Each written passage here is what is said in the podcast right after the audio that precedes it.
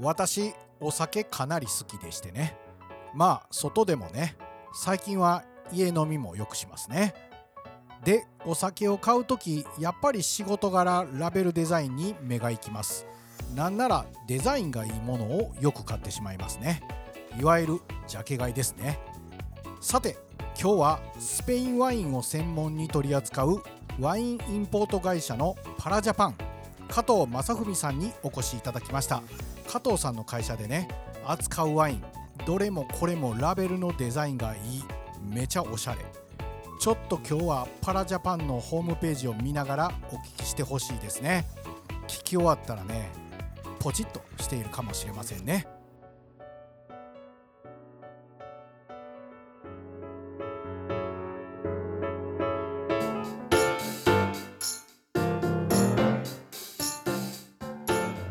はい本日のゲストはスペインワインのインポーター加藤正文さんですよろしくお願いしますよろしくお願いしますスペインのワインを専門に輸入されてるとそうですねまあ今ね世界中でワイン作りがされてますけどね、は日い本でもねワイン作りで盛んになってきてるじゃないですか、ええ今日本のワインも美味しいですよね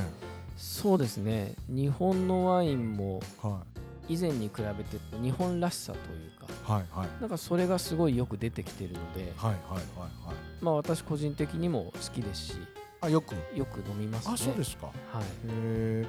あ普段ってちなみにやっぱりスペインのワイン扱ってるから意識的にスペイン以外のワインは飲むとかああるんですかなんか決めてることあるんですかあもちろんスペイン飲みます ね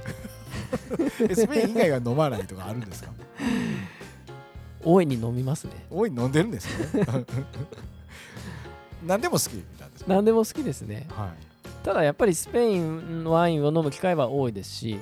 まあ仕事柄そうです仕よね事柄そうですし、はい逆に言ったら、フランスイタリア、はいアメリカ、オーストラリはい、はいアは意識しないと飲む機会はないああですかそうねかはいあの意識しないでもなんとなく口に入ってるっていうのがスペインワインでそうですねで今日はちょっとフランスワイン飲んでみようとかはいみたいなことじゃないとなかなか口にはしてない、そうですねあそういうもんなんですね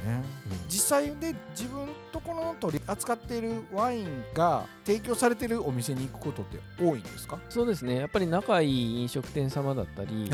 まあ、自分も飲み食べ好きなので、はいはいやっぱり自分たちのワインがどうやって提供されてるのかっていうのはあやっぱり気になるところがあーあるじゃないですかなるほどなるほどなのでやっぱり普通のお客さんとしえてえええやっぱり行ってみて、はいはいはい、そこで、はいまあ、出された料理と自分たちのワインがどういう風に合うのかなっていうのは、あなるほどねはい、だからそこの飲食店さんの料理を食べてええ自分たちの販売したワインも飲んじゃうと、はい、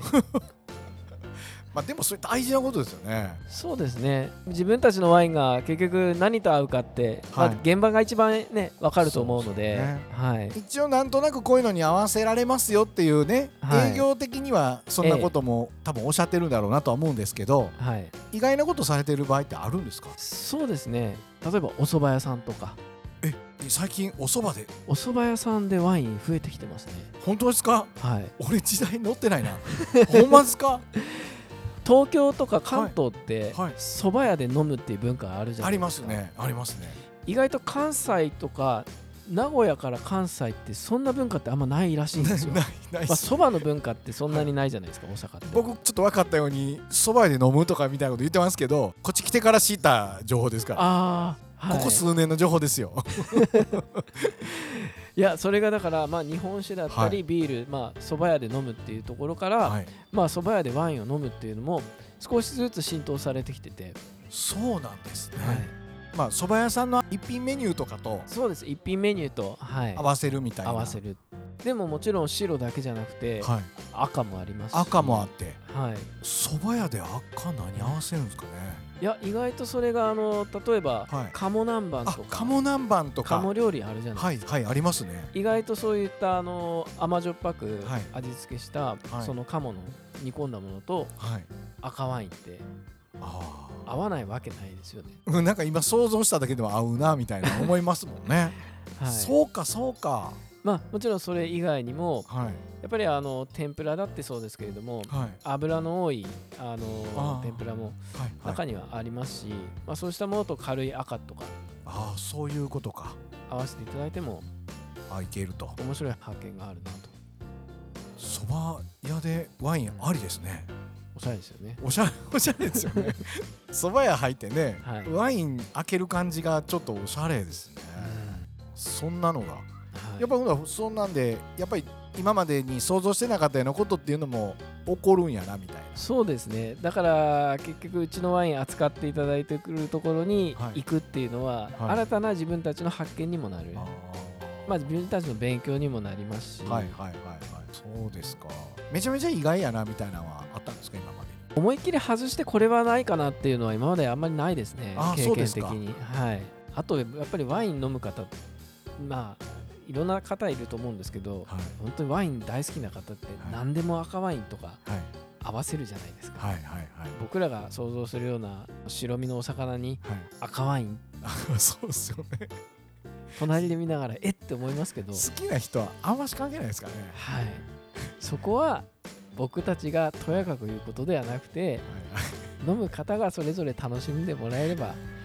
いいのなそそうですよねはほんまの酒飲みはね食事でもガンガン飲みますしねい、はい、瓶ビール飲みながらチャーハン食べたりしますもん ね、えそれありですよ、うん、いやありなんですけど、 はい米やもんなーってかちょっと思う時ありますけど、ね、 はい、そうですねそうですよね、まあはいチャーハンの脂っこいのはあいいですね あ合いますですよそれはいいと思いますまあ、あのスペインといえばねワインの伝統国の一つと言われてますけどもはい一口に言ってスペインのワインってどんなワインって言ってええいまいちスペインとフランスとイタリアってまああーワインは有名やけどはいめちゃくちゃ特徴分かってるかって言ったらなんかぼんやりとしか分かってないええ国民性もすごい出るのかなとあ個人的には思いますけれどやっぱそんなもんなんですかもちろんその国の気候だったり、はいその土地のまあ気候、まはあ、いテロワールってよく言われますけれど、はいまあ、それもあると思うんですがはいやっぱりその作る人国民性 それがすごい出るんじゃないかなと思いますね、まあざっくり言うとスペインってどんな国民性なんですか明るい陽気あのまんまですよ ね思ってるイメージのまんまですよねラテンですからねああそうか、まあ、今ホームページの写真とか見てますけど ねあ明るい感じしますもんねそうですねお天気が良くてねお天気はいいですね基本的にやっぱり雨は少ない地域が 多いですねあそうなんですねええでヨーロッパの中でも比較的南の地域なので、はい、日照量も多い分はい、暑いですねヨーロッパの中ではあったかい方なのかヨーロッパの中では暑い方だと思いますーんそうかそうか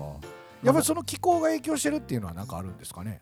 まあ、気候によってそのできるブドウできないブドウっていうのもありますし、はいはいでやっぱり日照量が多いはい暑い地域っていうのははいそれだけブドウに糖度が出るあーはいはい果実日照量が多いのではい自然とアルコール度数も高くなるしあー高くなるはい、でその果実のタンニンというか、はい果実感とか、うんそういうものもすごい増すので、はいはい基本的に自分がよく説明させていただくのは、はいスペインワインどんなのって言われた時に、はいやっぱり果実感のあって、はいタンニンもしっかりはいはいはいで、まあ、ジューシーで親しみやすいワイン、はいはいなるほどまあ、簡単にくくるとそう簡単にくくるとだいぶ違うもんですか季節僕スペイン行ったことないんですよ季節というか、はいやっぱりあの降雨量雨の降る量だったり雨の量あとは日中の寒暖差とかああそういうことかはい、やっぱり内陸に行くにつれて、その雨が極端に少なくなっている地域っていうのもやっぱありますし、なるほどねあのドン・キホーテで有名なラ・マンチャはいの地域っていうのはやっぱりスペインの本当に、まあ、おへそというか、はいはいはい中心部になると思うんですけれども、うんうんうんあの辺りは本当に雨も降らないので、なるほどねまあ、ワインを作る法律上、まあ、灌漑しても OK、はいまあ、そういった法令にもなりますし。うんうん逆に北部の方は、はい結構グリーンスペインって言われるぐらいはい雨も多ければ結構緑も豊かなはい地域もあるので、うんうんうんそれぞれやっぱり一概にあのスペインって言ってもその地域性がありますね。そうですよねだいぶ地域性ありますもんねはい、そうかでも雨の量でだいぶ変わるのかそうですね雨の量ではい栽培方法も変わってきますし、そうかそうか日本ってやっぱり湿度も高ければ雨も多いじゃないですか、うん多いですよねだからよく山梨に行った時にはい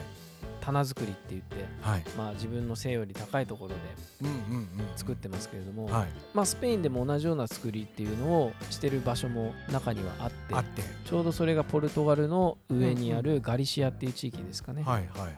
まあ、大西洋に面している地域ですけれど、うんその地域は結構やっぱり湿度も高ければ雨もやっぱり多い地域なので、そうかまあそれは湿度と雨からうんブドウの実を守るためにもそういう棚作りうんうんに適した地域って言われてるので、まあ、そういう栽培方法になってるなってるということなんですよねあのもともとはい私ずっと飲食業をやってましてああそうなんですでね料理の方をやってたんですね、料理をやられてたんですかはいはいはいはいで大学生の時にバイトしていたところではワインも出してたんですけど、いはい正直そのまあ二十歳ぐらいの時ですかね、はいうん、ワインに全く興味がなかったんですよね大体の人そう言いますよね ワインは興味ないって言いますもんねはいはむしろ飲めなかったですねいややっぱり赤ワインとかかもうんうんただただ渋いだけうん僕はねそうなんです正直言うとねそうだったです はいほんでで、まあ、自分が大学卒業して、はいまあ、小さい頃からの夢だったんですけど、はいあのまあ、世界一周したいなとああはあはバックパッカーをやりたいなとあはいはいはい思って、まあ、ちょうどあのその世界いろんなところを歩きながら転々として行ったんですけれども、はいたまたまあのトルコのカッパドキアって、カパドキアはい、ご存知ですかね有名なねいはいはい岩くり抜いて住居があるところそうですねであそこに行った時にあのそこの泊まってる宿の、はいまあ、奥様というかおばあさんですかね、はいにワインあるから飲みなよって言われたはいでそれまでまあ旅行しながらワインあんま飲まなかったんですよね、はいどの地域でも結構ビールとか、はいまあ、カクテルというかええええばっか飲んだんですけどはいたまたまそこでおばあちゃんがついてくれたワインがはものすごく美味しく て赤ワインなんだこれと思ったんですよねいまあ最初勧められた時は別にどっちでもええねんけどなみたいな感じはあったんですよね多 分まあワインだしなと思ってうんで飲んだら飲んだらばなんだこれと思あっあはいはて赤ワインが苦手ってやっぱりその渋みだったりい、それがねはい、多いですよってねいうずっとそういうイメージがあの残ってたんですけどはなんかそれを飲んだ瞬間にはいものすごいそのブドウのその果実感というかいはいそれがすごい一番最初に出てきてたのではいこれはうまいぞと。でまあそこからですねワインが面白い飲み物だなって感じるようになったのながったんですよねはい、その時飲んだのは1種類とかそんな感じだったんですか覚えてないんですけどただ他にも多分23種類いただきましたねおおどれもこれもいろいろやなみたいなええまあ最終的に覚えてないんですけどあのあるあるですよねお酒あるあるですよねはいただ最初に飲んだその赤ワインのインパクトがすごい強すぎてうーんあそれもあるあるやなだからまあ最初の出会いというか、うんうん一番最初のワインの入りっていうのは意外にもトルコのワインだったんですよねトルコトルコってワインあるんですねまあ後から知ったんですけどトルコもやっぱりワインの伝統というかあ伝統がね、まあ、古くから作ってる地域ですしはいまあ、発祥に近い地域なので、はいはい、まあ、今でも日本でもトルコのワインってまだそこまでメジャーじゃないかもしれないですけどうんだいぶうん入ってきてますかね輸入もそうなんですね僕なんかイメージがね、あんまトルコワインのイメージないですけどねそうですよねまあそこがワインとの出会いやったってことでねええで今のインポーターのお仕事はその飲食店経験の後ってことですかねまあ将来的に考えてまあそういう料理しかやってこなかったのではいは土日の休みって今までなかったんですよねいはいはいだかはらい、一は般的なサラリーマンをしてみたいなとい、そういうきっかけがそれはいはいがあってまあ料理もある程度一段落した時にはいは一度その現場を離れていはいはじゃあサラリーマンやってみようかっていは思って、一回あの美術関係いのはい営業の仕事に入ったんですね、あそうなんですか、いまた全然違 うなうんででただやっぱり自分ずっと食べ物とか食に携わってくることが多かったので、はいやっぱり食って面白いなとうん思って、うんうんでワンイン好きだし、うんうんまあ一生何かやるんだったらば、まあ、自分の好きなことにやっぱり携わっていきたいなってああそうまあ、かそそういうっか、た思いがあったので、はいはいはいはいで、まあ、そ当時自分が住んでたところのよく行ったお店ってスペイン料理屋さんだったんですね、ああなるほどなのでそこでやっぱりスペインよく飲んでたんですよねワインスペインワインはああそうかそうかで、まあ、その仕事を一回辞めた時うんうに、んうんワインをもう少し知ってみようと思ってああまあ時間があの仕事もしてなくて時間もあった のでそういいいいことですねはい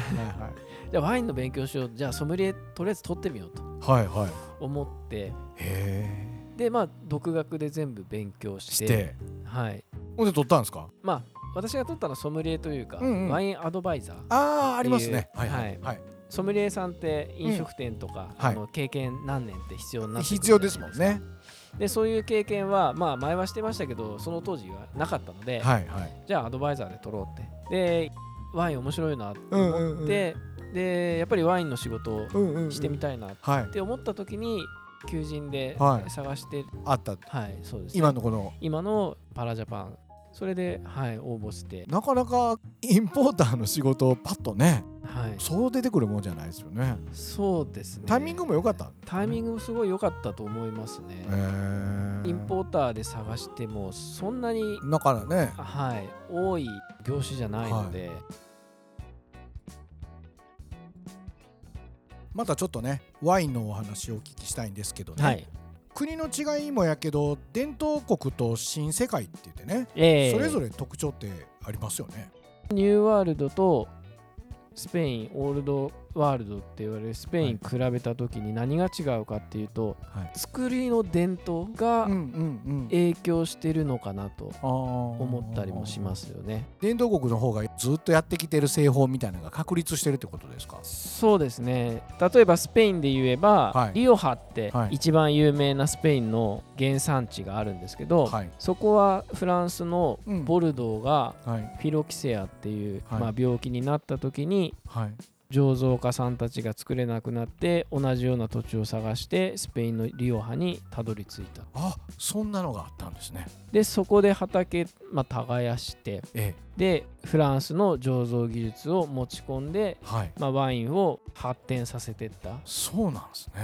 近代醸造のまあ元になった場所なんですあーそけうなどんですかやっぱりそういう歴史があるのでなんとなくそのオールドワールドって言われるスペインと、うんまたそこで培って育っていった方がまた外に出て、はいアメリカオーストラリアはい作りを伝道していったはい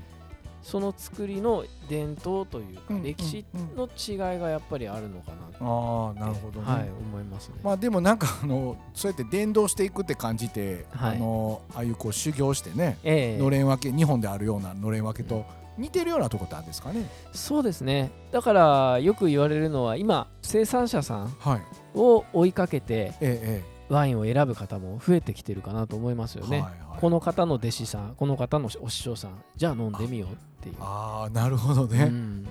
もうなんかあのつけ麺の世界とか ね。まあそうか。そしたらなんかこの国はこんな特徴とかっていうのは言い切れない部分もはいあるんですよね。今やっぱりその作り手さんも醸造の技術自体がはいろんな手法を使って作ってこられるので、い。はい。やっぱりその辺りは結構違いというか個性が出てくると思うのでまあ一概に国によってはいはい。とは言えないかああなるほどね。な、はい、違いって結構僕らはね外見から感じたんですけど、デザインとかデザインとかね仕事柄ねはい、だからあスペインな感じやなとか フランスな感じやなっていうのはええそういう風な見方の方がねよくわかるんですよねでもそうですねさっき言った多分それがその国柄とか目からそういう情報入ってしまってるんですかね、やっぱり自分もワイン飲み出した時にフランスってどうしてもはいとっつきにくいというかあそうなんですか何から選んでいいのかなってあーボルドーブルゴーニュ聞きますけど、あありすぎるしっていうはい、あどれも文字とシャトーと いうかしか書いてないあのちょっとそうなんですよねフランスのワインって字しか書いてない感じのラベルはいラベルの特徴が少ないような感じしますよねそうですね、まあ、そこに全部ワインに必要な情報はあるんですがああちゃんとねあるんですけどまあ素人の僕らが見てもわからない、素人ってインポーターさんやのに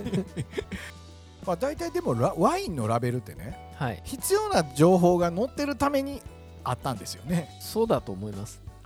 だけど最近ちょっといい感じっていうかえ一般の人たちに分かりやすくしてるっていうのはあるんですかねなんかデザインがちょっと変わってるなとえかはい可愛いなとかってええ多いじゃないですか増えましたよねはいだから、はいジャケ買いっていうんですか、うん、僕らジャケ買いしかしないですけ ど、ね、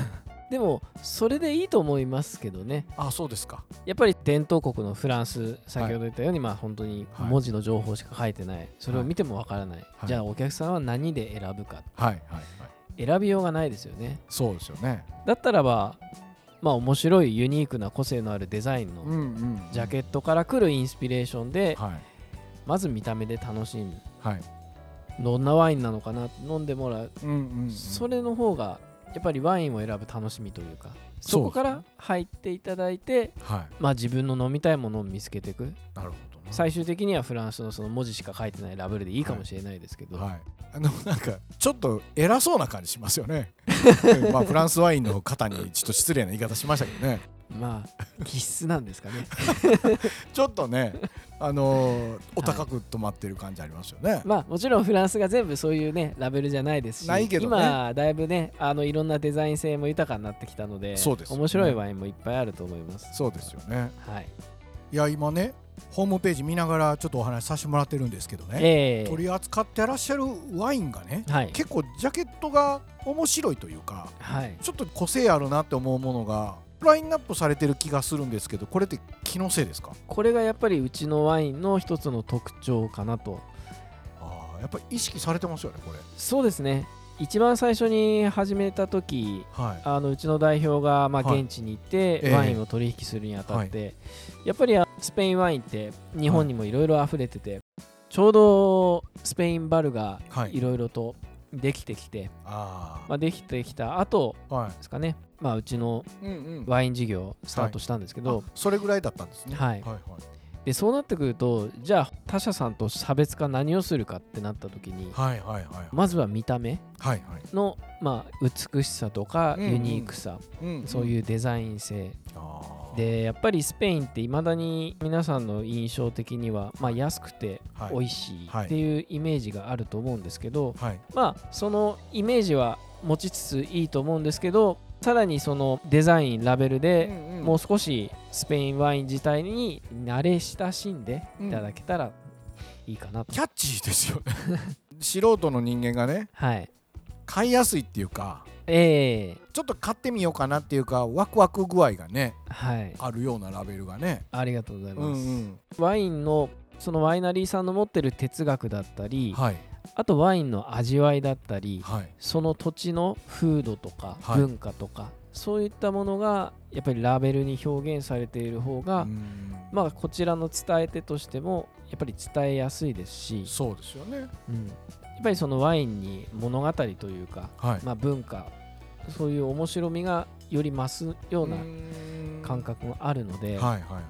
なので、まあ、私たちはやっぱりこのラベル一つはいうんにやっぱりこだわってはいはワイン選びっていうのはしてますね。いなるほどねはいあと一つ、はいはいはいまあ、気づいたことというか、うんうん感じたことは、はラベルまでこだわっている生産者さんっていうのははい結構スペインって先ほど言った通りはい明るくてラテンなはい陽気なはい人たち、はい仕事に関しても少し抜けたところが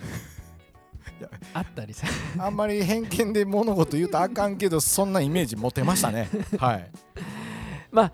あのそういう方が全部でないんですけど、はいあのラベルまでこだわってるあのワイナリーさんっていうのは、はいやっぱり品質管理もすごいしっかりしているっていうああそういうことかはいだからやっぱりジャケ買いとかっていうのはあながち間違いではないようなはい好みのワインにぶち当たるかどうかわからんけどええその思いっていうのはやっぱりラベルに入ってるっていうわけですよねそうですね生産者さんも何をもって作ってるのか何をこのワインで訴えたいのかはいはいはいそうなった時に一番表現できるのってやっぱはりラベルだと思うんですよね。もうそれしかないですよね。うん、中身は結局飲まなきゃわからないですし、はいはいはいそこに飲んでもらうための一つのステップとしてうん購入するきっかけっていうのは知名度なのか、生産者の名前なのか、うん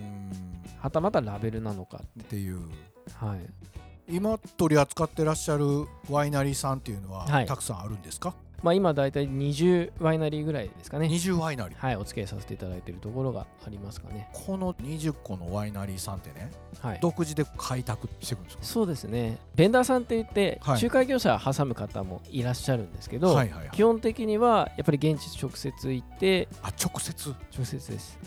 あとはスペインで大きい展示会とかあるんですけど、はいまあ、そのところに伺ってはい生産者さんと知り合うあサンプルもいただいたりしてーででみんなで試飲してでいいものを輸入していくっていうそうですか結構手間かかりますよねなかなかやっぱり増えないですねあとはスペイン専門でやってる分だけあってはい地域も限られますし、ままあ、ワイナリーの数ってスペン、イン全体でものすごい多くあるんですけど、はいまあ、やっぱりそれだけ扱ってるインポーターも多いのではいはいはいそうすると自然と皆さん人気のあるワイナリーはそっかそっか、まあ扱いたくなりますしはいはいはいあとうちの会社はうん他の会社さんが扱ってるワインワイナリはいーさんは基本的には扱わないあそうなんですかなるべくやっぱり日本で、まあ、うち自社だけでしかあの入れてないものを専門にやろう、ままあ、それは発足当初から、はいはい、心がけてやってることなのではいはいはいはいなのでなかなかね自分たちで最初気に入ったワインを入れて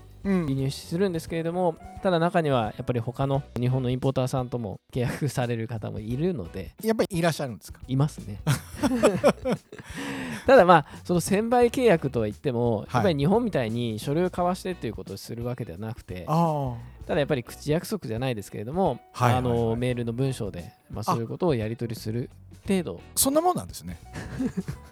意外とざっくりですよねなんか僕あの海外の方と取引するって言ったらはいなんかこう難しい取り決めみたいなのがあってええそんなんされてんのかな思ったけどそんなことないですもちろん中にははいそういうインポーターさんもいらっしゃると思うんですよね、大手さんとか、あもちろんねはい、ただやっぱりあうちの会社はもともとそのうちの代表はいがやっぱり現地スペイン行ってええで、まあ、まだ日本に入ってない美味しいワインを入れたいっていうことから発足してるので、はいはい日本になかったものをまあ入れたいとそういうの素敵ですよねそうですねうんでやっぱり例えば現地に行った時にはいはいあるショップさん入って、ええあなんか面白いワインあんなとええはいでやっぱり帰ってきて調べてみて、はいまあ、日本に入ってるものもあれば、はいまあ、ないものもあるんですよねはいだからなんかそれを探してる時間っていうのも結構楽しみだったりしますよねを見つけたっていうなるほどね、はいでまだこれ日本に入ってないじゃんというのがそうですね分かると、はいちょっとアプローチするかみたいなへえええそうなんですね今取り扱いされてるワインの種類ってもう結構たくさんあるんですかアイテム数的には、まあ、50程度50程度ですねはいあのホームページでねこのワインのデザインはい、されてるグッズ売ってません、あグッズはい、は T シャツですねい T シャツ売ってるじゃないですかはいえ僕会う前に思わずこうたろうかとか思いま したよ今日加藤さん来る前に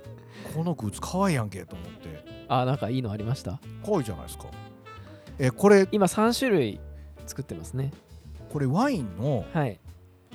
デザインですよねそうですワインのラベルのラベルのデデザインザインはいこれチック坊や T シャツとかめちゃ可愛いじゃないですかチック可愛いですよね 可愛いしていうか T シャツとしてはこうスッと馴染んでますけど、ええこれワインのラベルなんかと思うとさらにちょっと面白いっていうかねそうですねやっぱりなんか T シャツにした時にもなんはかいワインの T シャツらしくないというか、らしくないですよ一ねつのデザインとしてなんはかい完成されてるかなと、完成されてますよね、はいほんで今日着てはりますよね、うん来てますビビドール T シャツはいこれビビドールっていうワインですかそうですねあのバレンシアにあるワインなんですけど、はいもう夏場は社内の男性諸君皆この T シャツ が夏のユ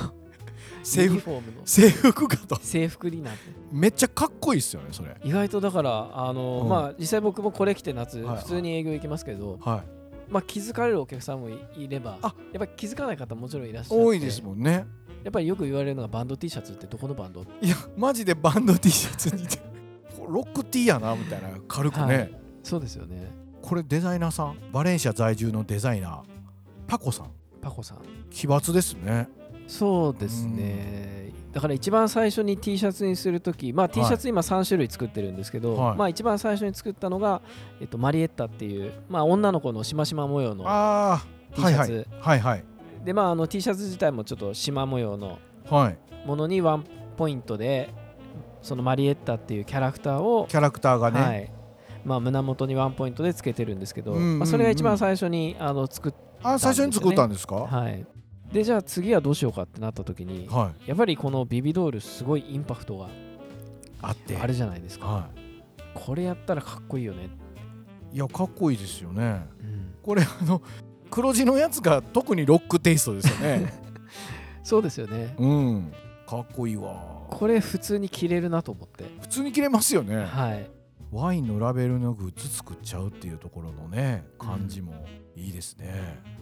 だからそこら辺からやっぱりその親しみやすさというか、はい親しみまやあ、すさワねインだけじゃなくて、まあ、はいそのねスペインの文化とか、うんうん、まあ、着てるだけでもこのスペインの文化をね発信してるじゃないですけど、はいはいはい、はいまあ、でも来てたら「それ何ですか?」って言われたら「これワインのラベルのデザインなんですよ」って言ってもそこでまた話も広がりそうな感じありますもんね。そうですねこの T シャツとかマリエッタチックはいそうですけど、はい結構飲食店さんの方からくださいと、 ください言われるんですか。はい、あの僕らき着て仕事しますんではい、いや嬉しいことですよね。まあそりゃそうですよね。はい、へだからー実際にあのこれ着て仕事してくれてる方もいらっしゃいます し、あそうなんですか。はいお店のんじゃなくて。 はい、お店の方々が、はいいやまあそれいい作戦っていうかねう、ん、いいですね。でもそれができるのもやっぱりそのラベルにこだわってはいはいい。るからこそできたことですよね。そうですよね。そうじゃなかったら T シャツ作ろうかいう気にもならないですもんね。えまあ今ちょっと話してもらったね最初に作ったって言ってるマリエッタえはい、これさっきちらっと見たんやけどええマリエッタって女性の醸造家あそうですね。スペインの女性醸造家のトップ10に選ばれた方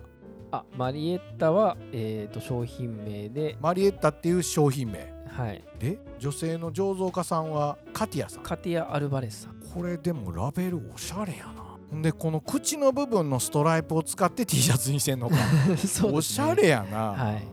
あこれ桜アワードも取られててはい、 3年連続ダブルゴールド受賞はい。すごいですねパラジャパンの看板娘って書いてるじゃないですかやっぱりあのー僕名刺にお渡しする際にはいこのマリエッタのはいボトルのはいイラスト書いてあるんですけど、はい書いてますお渡しした時にはい、このワイン知ってるって言っていただける方結構多くてですね、はいはいはいおかげさまで、まあ、うちの本当に、まあ、代表するというか絵がちょっとね個性的ですもんね結構そうですね一見してみるとなかなか記憶に残る記憶残りますよねエキゾチックなそうですはねい、、い、やまあどれもこれも見栄えのいいものがねはい、扱われててでこれらがホームページで買えるとそうですねまあもちろんねグッズだけ売ってるんじゃなくてメインはねワインの販売ということで今一応ホームページの方が、はいまあ、オンラインサイトホームページがね EC サイトになっているということで、ええまあ卸だけじゃなくてね直販もやっていこうということですよねやっぱりコロナの影響が大きいんじゃないかなと思いますねこれちょうどやっぱコロナになったぐらいの頃に立ち上げたんですかそうですねはい実際まあ家で飲む方も増えたっていうのもありますよねそうですねはいややっぱり外で外出して飲まれる方っていうのがやっぱり今もそうですけれども、はい減少傾向にあるので、はいはいはいあ、まあ実際自宅の方で飲まれる方っていうのも、まあ、増えてきているので、うんまあ、そういった方々に直接求めていただけるようにっていうことで、はい、2年前に立ち上げた立ち上げたんですね、どうですかはいそうですねおかげさまでうちでしかできないセットとか、はいはいはい先ほど言った、はい桜アワードだったり、まあ、そういうところで受賞した、まあ、ワインのセットはいはい、はい、賞を取ってる、まあ、ワインのセットだったり、でいいですよね、はい、あとは本当にスペインワインをまず知っていただこうっていう、うんうんうんあのスペインっていうとやっぱりスパークリングのカバーもありますし、はいはいはい、はいあとはそうやなスペインの白赤、まあ、そういうセットですねスペインの入門じゃないですけど一般家庭でも楽しめるような感じでそうですねなってるとはい加藤さん現地のワイナリーさんも行かれるんですかそうですねあのやっぱりコロナ前には招待もいただいたりとか、はいはいはいまあ、大きい展示会とか、はいはいはい、はいそういったところは行かせていただいてましたねで実際やっぱりワイナリーさんとか訪ねたりするとなんかちょっと気持ちも入りません、そうですねねここのワイン扱いたいなとか、はいちょっとこう盛り上がってくる何かが、ええやっぱり行かないとわからないことっていっぱいあるじゃないですか、いはいはい話さないとわからないことそうですよねだからやっぱり現地の生産者さんの話聞いて、ええやっぱりそれを代弁するのが僕らの仕事そなうでのですよねそれがやっぱり本当に現地行くか行かないかですごい違ってくるかなといやそうですよね、思うんですよね。その人柄も含めてではいいろいろ伝えようってええ思ったりしますよね、そうですねだからやっぱりそういったワイナリーに関しては本当にやっぱり自分の気持ちも乗りますしそうですよね結構スペインの方は陽気や言うて聞きましたけどねはいその陽気さにかまけてあれもこれもって仕入れそうになってし まうみたいなねそうですね、はいまあねやっぱりそう言って結局人と人との付き合いなので、うんうんうんまあ、そういうこともありますしただやっぱり一番はやっぱり日本の消費者の方が、はいあのそれを求めてくれるかどうかって、うんうんうんうんまあ、一番そこが大事なところなので、そうですよねは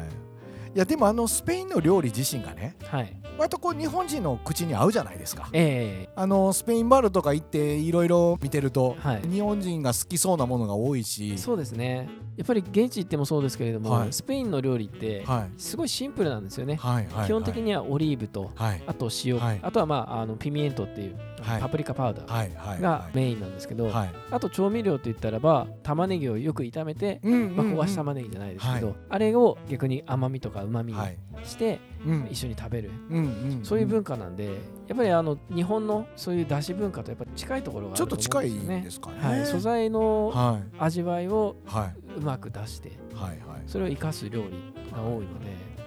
ねスペイン料理ってもう誰もが知ってるパエリアなんてねはい異国の食べ物のように感じないぐ らいなんかホッとしませんあれ食べたらねなんでしょうね、あの魚介の感じと、ええあの米っていう感じはがい日本人にフィットするんですかね、そうですねやっぱり日本でもそういう炊き込みご飯とか、はい、はいあとはまあタコにしても、はい釜飯とか、はいはいはいあはいりまだかすよね。らどこか何かこうつながりを感じちゃうんですかねそうですよね。はいはいはいうんだからやっぱりお米を食べる文化、お魚食べる文化、はいうんそのあたりは共通するところがあるのいでや、ーあるんや思いますわほんまにね、まあ、これからもねたくさん取り扱いは増えていく感じですよねやっぱり新しい生産者さんとの出会いっていうのははいはいやっぱり常日頃から探してますし、現地行ってね現地行ってそうですね。はだからまあ今年まあもしくは来年ぐらいからですかね。いちょっとまたまた現地の方にもあの行きたいなとも思いますしう、んうんうん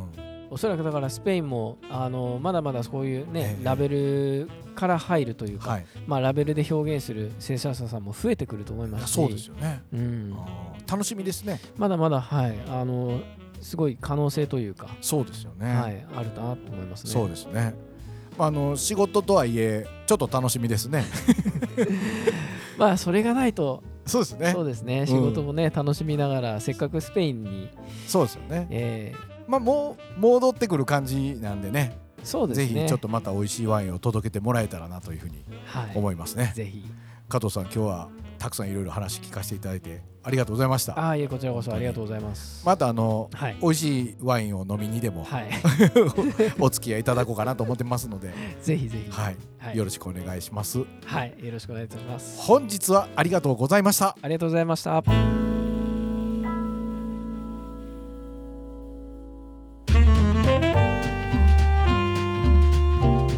こうやってお話を改めて聞くとスペインワインが飲みたくなりますねってことで収録の後加藤さんとスペインワインをいただきました最近はワインだけではなく日本酒焼酎クラフトビールウイスキーと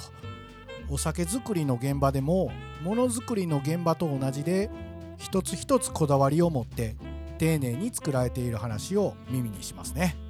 なんなら大量生産ではなく少量であっても正直に向き合って作っているとこれは丁寧な仕事の日本だけではなく世界各国で当たり前のことなんだろうと思いますそんな商品を実際に売る人が丁寧に伝えて売る私は目に見えるものを作る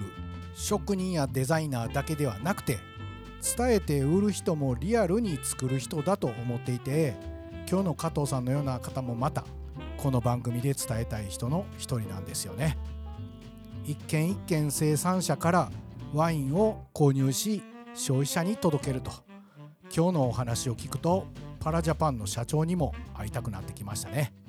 機会があればぜひご出演いただきたいななんて思ってます今日加藤さんから聞いた蕎麦屋でワインおしゃれやね前からやってたかのように得意げにやってみたいと思いますでは今夜はこの辺で北直也でした